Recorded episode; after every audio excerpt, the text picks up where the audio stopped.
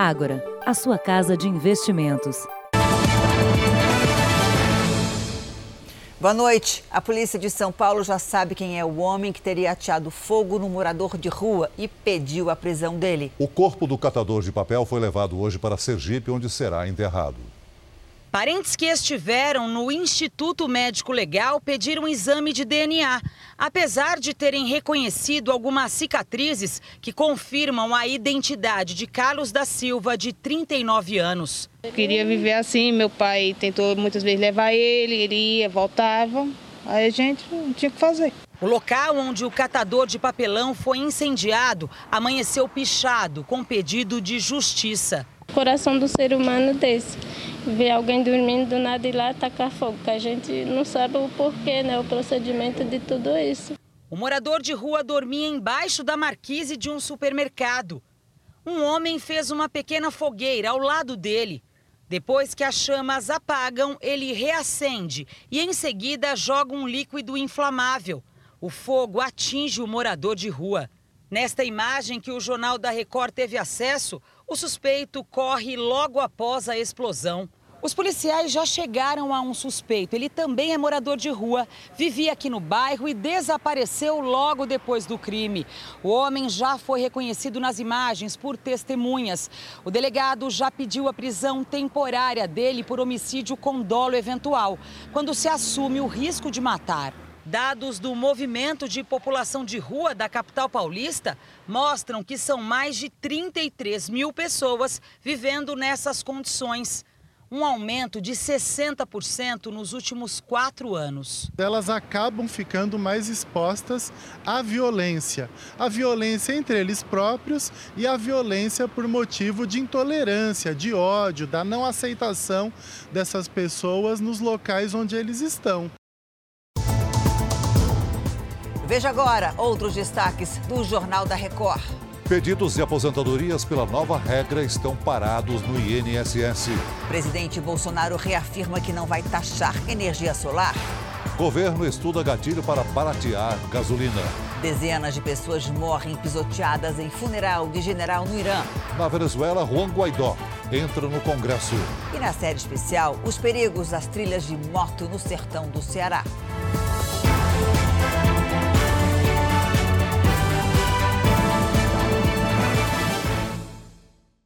Oferecimento Agora. Investir transforma incertezas em planos. Invista com a gente.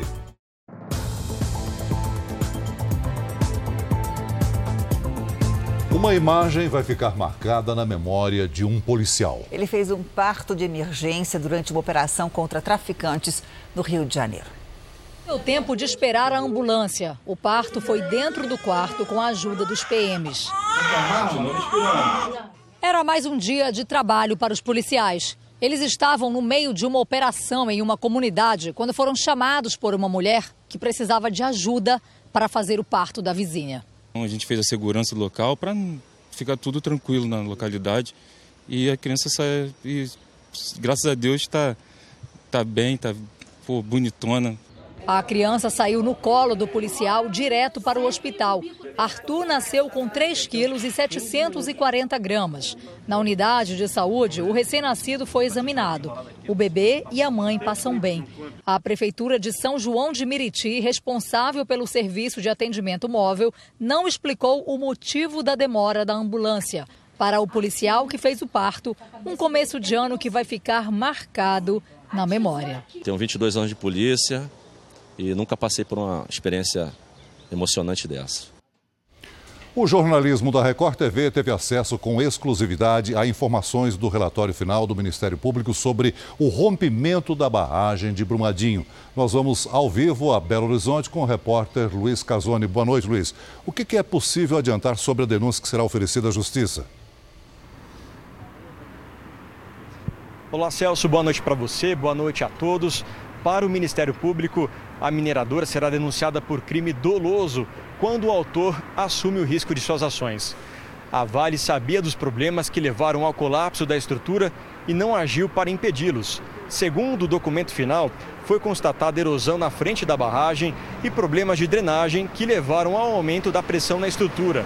Na tragédia, em 25 de janeiro do ano passado, 259 pessoas morreram, 11 estão desaparecidas. De Belo Horizonte, Luiz Casoni. Obrigado, Luiz. Obrigada, Luiz.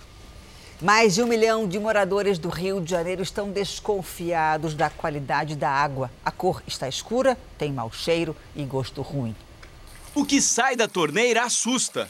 Para Jussara, é água contaminada que deixou a família doente e obrigou a comerciante a fechar o salão de beleza. Tive diarreia, vômito, dor de cabeça. A gente não sabe o que, que tem na água, o que está acontecendo. Há uma semana, moradores de 11 bairros do Rio de Janeiro e três cidades da Baixada Fluminense enfrentam o mesmo problema água escura, sem condições de ser consumida. A gente, para lavar roupa, tem que botar um pano na torneira para parar a sujeira que vem, que fica preto o pano. E quando ela chega transparente, o problema é outro. O cheiro é de vinagre. O cheiro é de vinagre. Pouco mais de um milhão de pessoas na cidade do Rio de Janeiro têm medo de beber a água que sai da torneira. A prefeitura já coletou amostras nos bairros mais afetados. O resultado será conhecido amanhã. Até lá, o jeito é gastar dinheiro para matar a sede.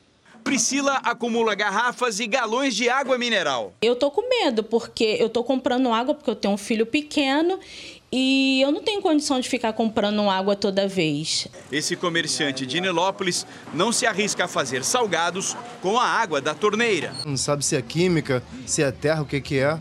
Então a gente fica preocupado, né? A companhia estadual que abastece o Rio de Janeiro diz que a água é boa para o consumo. Na casa da Maria, ninguém se arrisca. Não tem como tá boa. A gente que usa dessa água, a gente que sabe, né? Então, atenção. Agora à noite, a empresa de abastecimento informou que uma substância produzida por algas, a geosmina, foi detectada na análise da água. Apesar do cheiro, do mau cheiro, do mau gosto, segundo a empresa, não há risco à saúde e a água pode sim ser consumida. Em todo o Brasil, quem precisa dar entrada na aposentadoria reclama que o sistema da Previdência não está atualizado com as novas regras. Na principal agência do INSS em Salvador, mesmo quem estava com o horário agendado para dar entrada na aposentadoria não conseguiu fazer o processo. Cheguei aqui umas 10 e pouca, agora é 3 horas que eu estou saindo. Muita gente se almoçar e uma pessoa só para atender, para entregar uma senha. As normas da reforma da Previdência entraram em vigor em 13 de novembro do ano passado. Quase dois meses depois, o INSS ainda não atualizou o sistema para as novas regras. O Instituto Nacional do Seguro Social e a Dataprev, empresa responsável pelas informações da Previdência, montaram um mutirão para resolver os problemas e ajustar a liberação dos benefícios. Apesar da força-tarefa, ainda não há uma previsão de quando o serviço volta à normalidade. As aposentadorias, só em regra transitória, a gente tem cinco. Então, precisa inserir todas essas regras transitórias no sistema para que o sistema possa identificar qual regra ou quais regras aplicar para aquele requerimento. Além da força-tarefa que foi montada, a Previdência informou que a análise de requerimentos de antes da reforma segue normalmente e que está habilitado o sistema para pedido de salário maternidade, auxílio-doença e reclusão, benefícios para idosos, pessoas com deficiência e crianças com microcefalia decorrente do Zika vírus. Brasileiros enfrentam fila em busca de emprego. Em Belo Horizonte, as 600 vagas são para varredores de rua durante o carnaval. Muita gente passou a noite na fila. O salário é de mil reais. Em São Paulo, há vagas em lojas, restaurantes e supermercados com um salário médio de R$ 1.500. A seleção termina amanhã. O Brasil tem mais de 11 milhões de desempregados. 56 pessoas morreram e mais de 200 ficaram feridas durante um tumulto no enterro do general Soleimani, no Irã. Ele foi morto na semana passada num bombardeio dos Estados Unidos. Centenas de milhares de pessoas se reuniram em Kerman, cidade natal de Qassem Soleimani, onde era realizado o funeral. Segundo as autoridades do Irã, um estrondo provocou o tumulto. Na correria, muitas pessoas morreram pisoteadas. A cerimônia foi suspensa por algumas horas. Desde a execução de Soleimani, o Irã promete retaliação. Hoje, a Agência Nacional de Notícias iraniana afirmou que o país já escolheu os 13 alvos para vingar o ataque aéreo americano. O secretário-geral do líder supremo do Irã, Ali Khamenei, chegou a afirmar que o mais brando dos alvos deverá causar um pesadelo histórico aos Estados Unidos. Enquanto o funeral era realizado, o parlamento iraniano declarou o Pentágono, o comando militar americano, como grupo terrorista e liberou quase um bilhão de reais para a elite militar do Irã, que era comandada há mais de 20 anos por Soleimani. No ano passado, os Estados Unidos haviam dado a mesma classificação ao exército iraniano. Vamos ao vivo a Nova York com a correspondente Heloísa Vilela. Boa noite, Heloísa. O presidente Donald Trump disse que os soldados americanos não vão deixar o Iraque, pelo menos por enquanto. É verdade, Celso, disse sim. O presidente Trump recebeu hoje um ministro grego na Casa Branca e disse que quer trazer os soldados americanos de volta para casa, mas que essa ainda não é a hora. Hoje, Canadá e Alemanha anunciaram que estão deslocando soldados que hoje estão no Iraque para outros países da região por motivo de segurança. O governo americano voltou a dizer que autorizou a operação que matou o general Qassem Soleimani porque ele estaria planejando ataques aos Estados Unidos. Hoje, o Serviço Secreto conversou com oito deputados e senadores, republicanos e democratas, a respeito desses planos de ataque, sobre as informações que teria conseguido. Celso, Janine. Obrigado, Obrigado Heloísa. No Japão, promotores emitiram um mandado de prisão contra Carole Gon, a mulher de Carlos Gon, que fugiu do país na semana passada. O brasileiro é acusado de crimes financeiros. Bom dia para você aí no Japão, Cíntia Godoy. Por que a prisão dela, hein? Boa noite, Celso, Janine. A justiça japonesa alega que a libanesa Carole Gon mentiu ao prestar depoimento sobre o caso envolvendo o marido aqui em Tóquio. Gon escapou da prisão domiciliar na semana passada e as autoridades acreditam que Carole esteja com ele no Líbano. Carlos Gon deve realizar uma coletiva de imprensa amanhã e se espera que ele diga ser inocente de todas as acusações que o levaram à prisão aqui no Japão. Celso, Janine. Obrigado. Cíntia. Bom dia para você. Na Venezuela, forças de segurança tentaram impedir o líder da oposição e presidente do Congresso Nacional, Juan Guaidó, de entrar no parlamento. O tumulto durou meia hora. A Guarda Nacional tentou impedir Juan Guaidó de presidir uma sessão na sede do Legislativo mas ele e centenas de deputados conseguiram entrar no prédio. O país vive uma disputa sobre o comando da casa. No último domingo, um aliado do ditador Nicolás Maduro, deputado Luiz Parra, se autoproclamou presidente do Congresso numa sessão sem quórum. A oposição chama a manobra de golpe parlamentar e reafirma que o posto pertence a Guaidó. Veja a seguir: o presidente Bolsonaro reafirma que energia solar não será taxada. E ainda hoje, na série especial, o aventureiro que trocou a moto pelo paraglider em busca de desafios e belas paisagens no Ceará.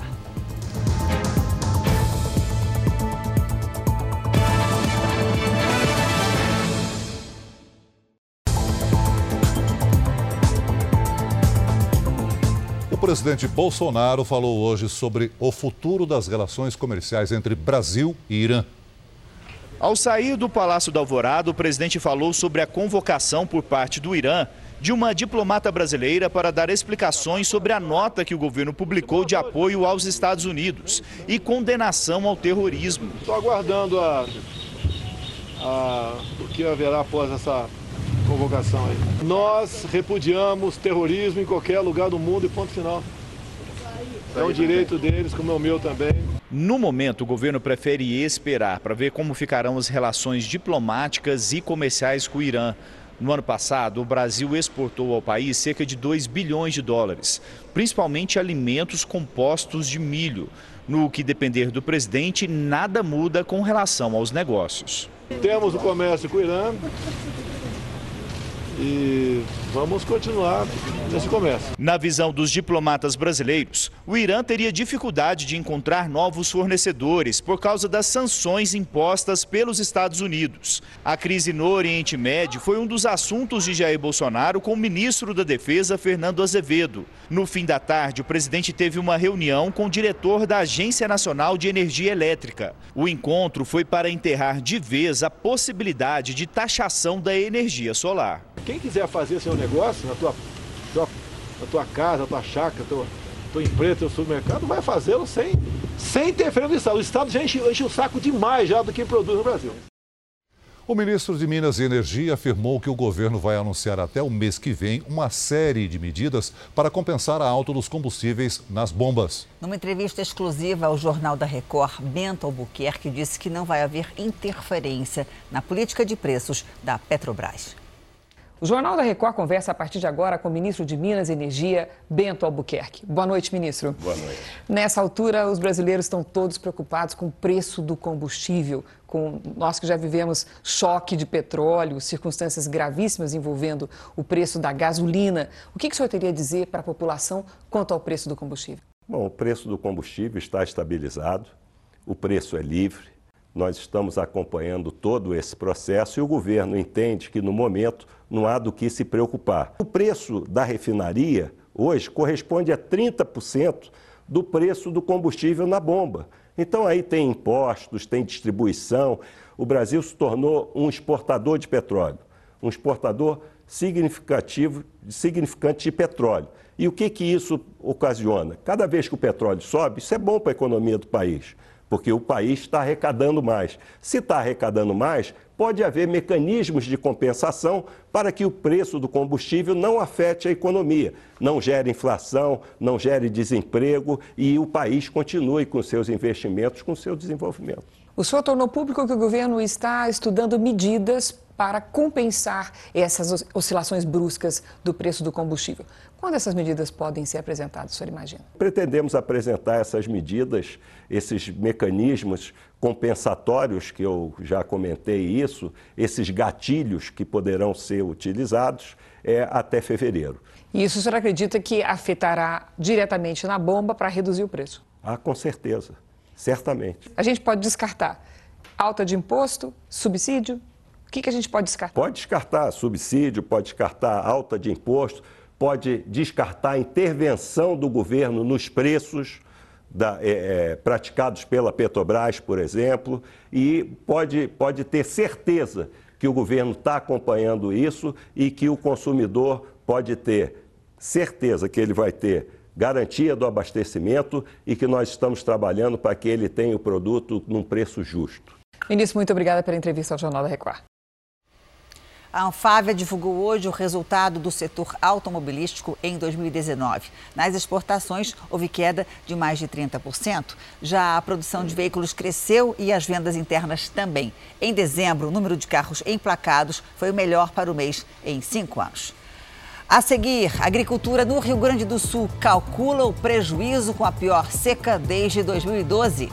E na série especial, por terra ou pelo ar, a busca por adrenalina leva um aventureiro a belas paisagens no Ceará.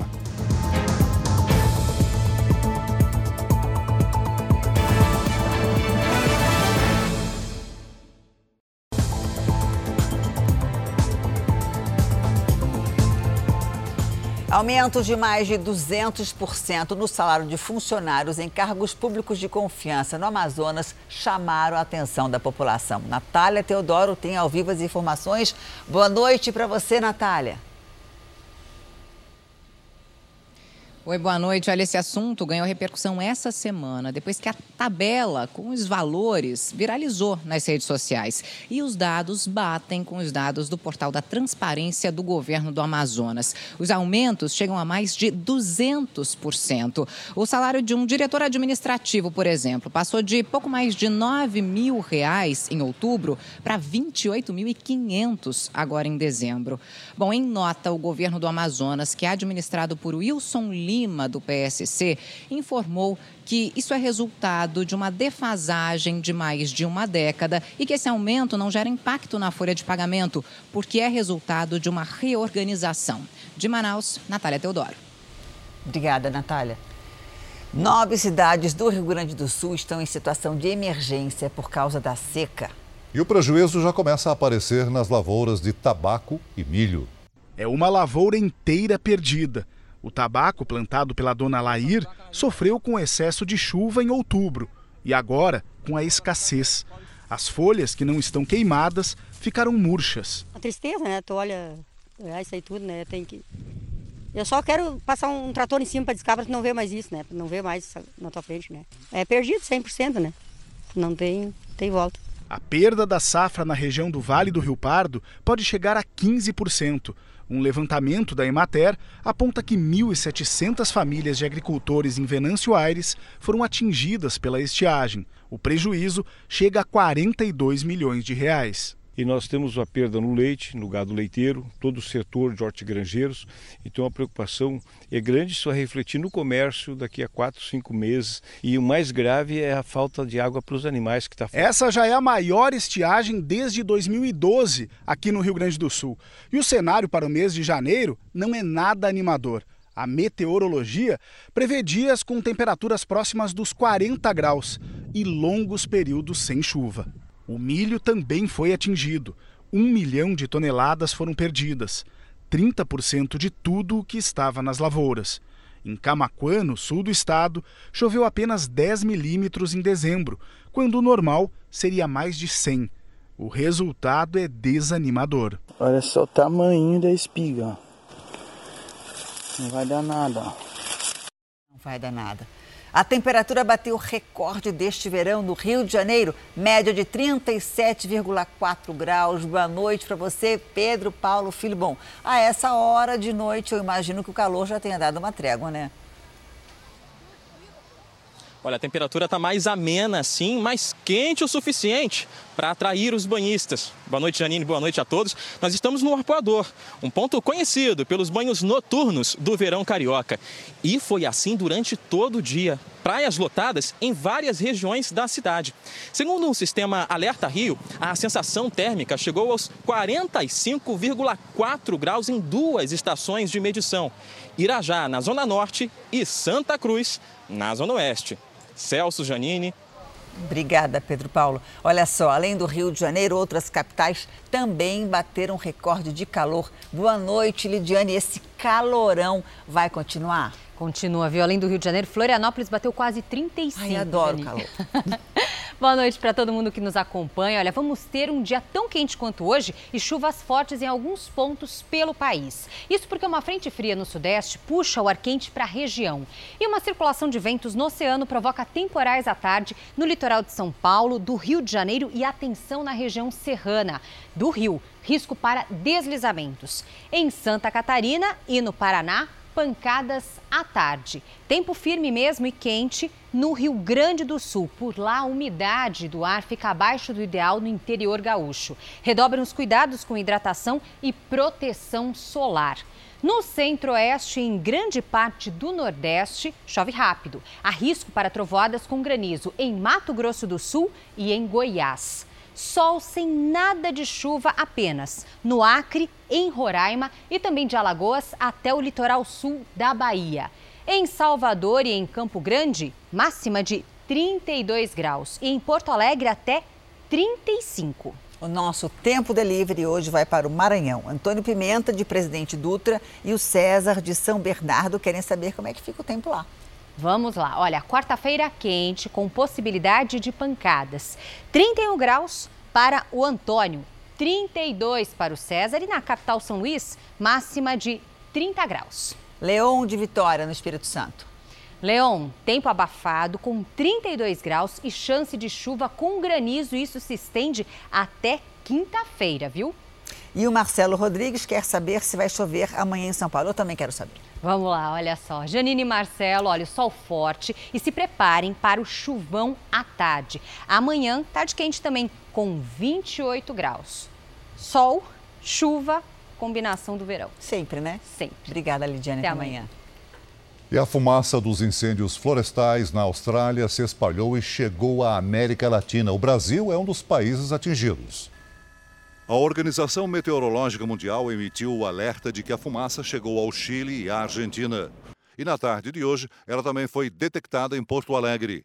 Segundo a SOMAR, é possível ver os vestígios da fumaça chegando ao sul do continente. Os incêndios na Austrália já provocaram a morte de 25 pessoas, destruíram centenas de casas e geraram graves prejuízos econômicos. Hoje, um dos voluntários mortos no combate ao fogo foi homenageado pelos bombeiros a filha dele recebeu uma medalha do comissário.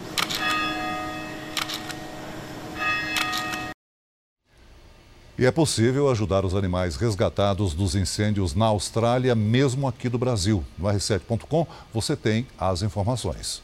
Em Marília, após 27 dias, uma cadelinha desaparecida foi resgatada de um barranco. Sete bombeiros trabalharam por mais de quatro horas para retirar Sasha do local de difícil acesso. O estado de saúde da cachorrinha é bom. A dona de Sasha chorou muito e os bombeiros foram recebidos como heróis. Um executivo do Facebook, que apoiou a campanha eleitoral de Hillary Clinton há quatro anos, disse que a plataforma pode ter sido responsável pela eleição do presidente Donald Trump. Segundo um memorando escrito pelo vice-presidente do Facebook, Andrew Bosworth, o uso das ferramentas de publicidade foi responsável pela vitória de Trump. Ele afirmou que a campanha digital de Trump fez um trabalho inacreditável de tão eficiente sem o uso de dados falsos e que o resultado pode se repetir. A segunda reportagem da série especial pegou carona com Estevão. Ele é funcionário público e, nas horas vagas, é um caçador de adrenalina. Estevão também é craque no motocross e topou um desafio: encarar pela primeira vez um voo de paraglider nas serras do Ceará.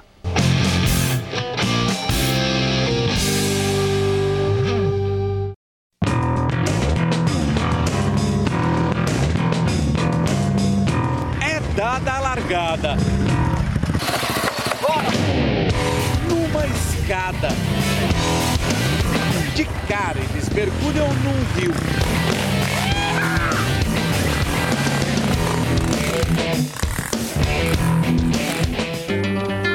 Estamos no interior do Ceará. Serra de Uruburetama. Viajamos com o funcionário público Estevão. Ele é viciado em adrenalina na caçamba da caminhonete, a amiga quase inseparável. Antes mesmo da competição começar, ele já se feriu. Olha o que andar sem, sem equipamento. É. Só porque eu fui ali falar com o menino, encostou um pouquinho do strip da moto, olha o que ela faz. Já. Para não se machucar mais, Estevão se protege da cabeça aos pés. A vestimenta é de um guerreiro. Não é para menos. A trilha de hoje é de arrebentar.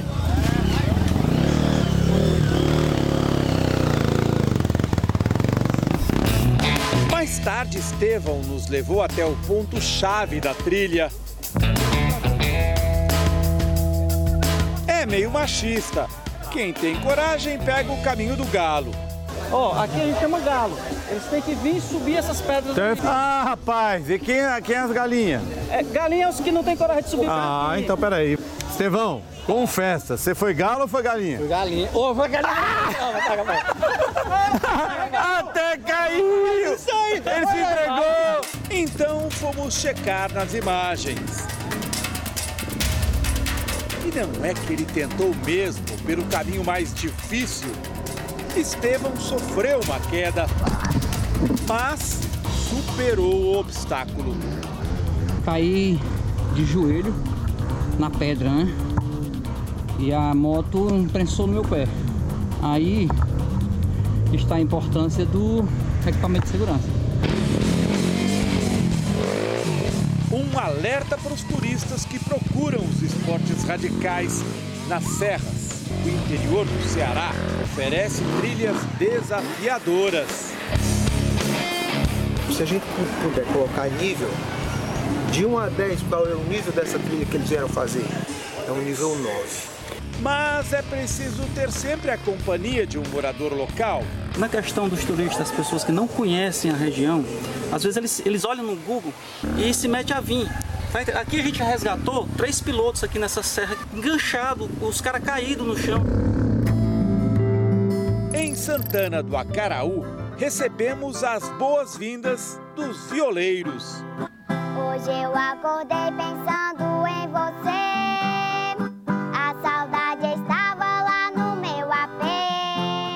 Yasmin tem apenas 10 anos de idade e já mantém uma tradição regional, a do repente. Vai esse pro JR com muita dedicação. A turma do JR fazendo a gravação.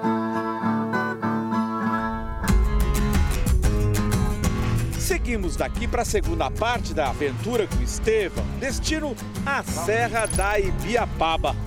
A gente estava lá embaixo, na secura do sertão, subindo a serra em direção a Tianguá. Você achou que só tinha praia no Ceará? Não tem não, tem montanhas também, geladas. Não é, no frio à noite, faz, aqui no inverno faz frio. A temperatura aqui pode chegar a 3 graus. O empresário, que recebe mais de 100 mil turistas por ano no topo da serra, diz que o vento sopra do mar. Numa linha reta, nós acreditamos entre 70 e 75 quilômetros. Um vento que facilita o voo livre. Estevão vai experimentar pela primeira vez. O frio na barriga já chegou, né? Pessoal ali no fundo acertando o equipamento. Mas é assim, gosto de desafios. É? Sou, da, eu sou aventureiro. Tá suando a mão. O temor faz sentido. Os acidentes com paraglider são raríssimos, mas acontecem. Há dois anos, um veterano do esporte foi pego de surpresa em pleno voo e despencou de 300 metros de altura, no Ceará. O turista sempre deve checar a experiência da equipe de voo e a qualidade do equipamento utilizado. Estevão fez o dever de casa e agora encara o desafio.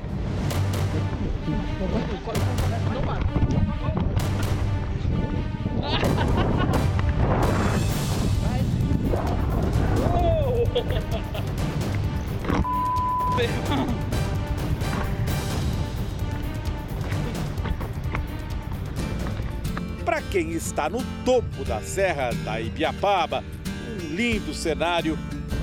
Sertãozão aí. O vento não estava de acordo com o esperado. Mesmo assim, nem o instrutor, nem Estevão perdem a calma. Nosso pouso era para ser lá naquela pista, devido às condições do vento, mudou para cá. Depois do espetáculo, um pouso suave na pista improvisada.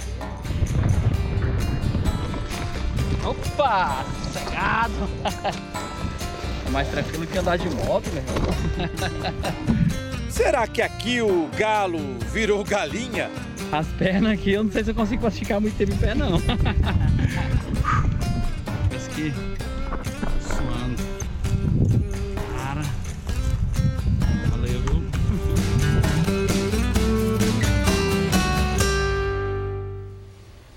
E hoje tem vídeo exclusivo nas nossas redes sociais. A estrela é Goda, uma pitbull que adora kitesurf e que você viu ontem aqui no Jornal da Record. O Jornal da Record termina aqui. A edição de hoje na íntegra e também a nossa versão em podcast estão no Play Plus e em todas as nossas plataformas digitais. E à meia-noite e meia tem mais Jornal da Record. Fica agora com a novela Amor Sem Igual. Boa noite para você. E a gente se vê amanhã. Boa noite e até amanhã.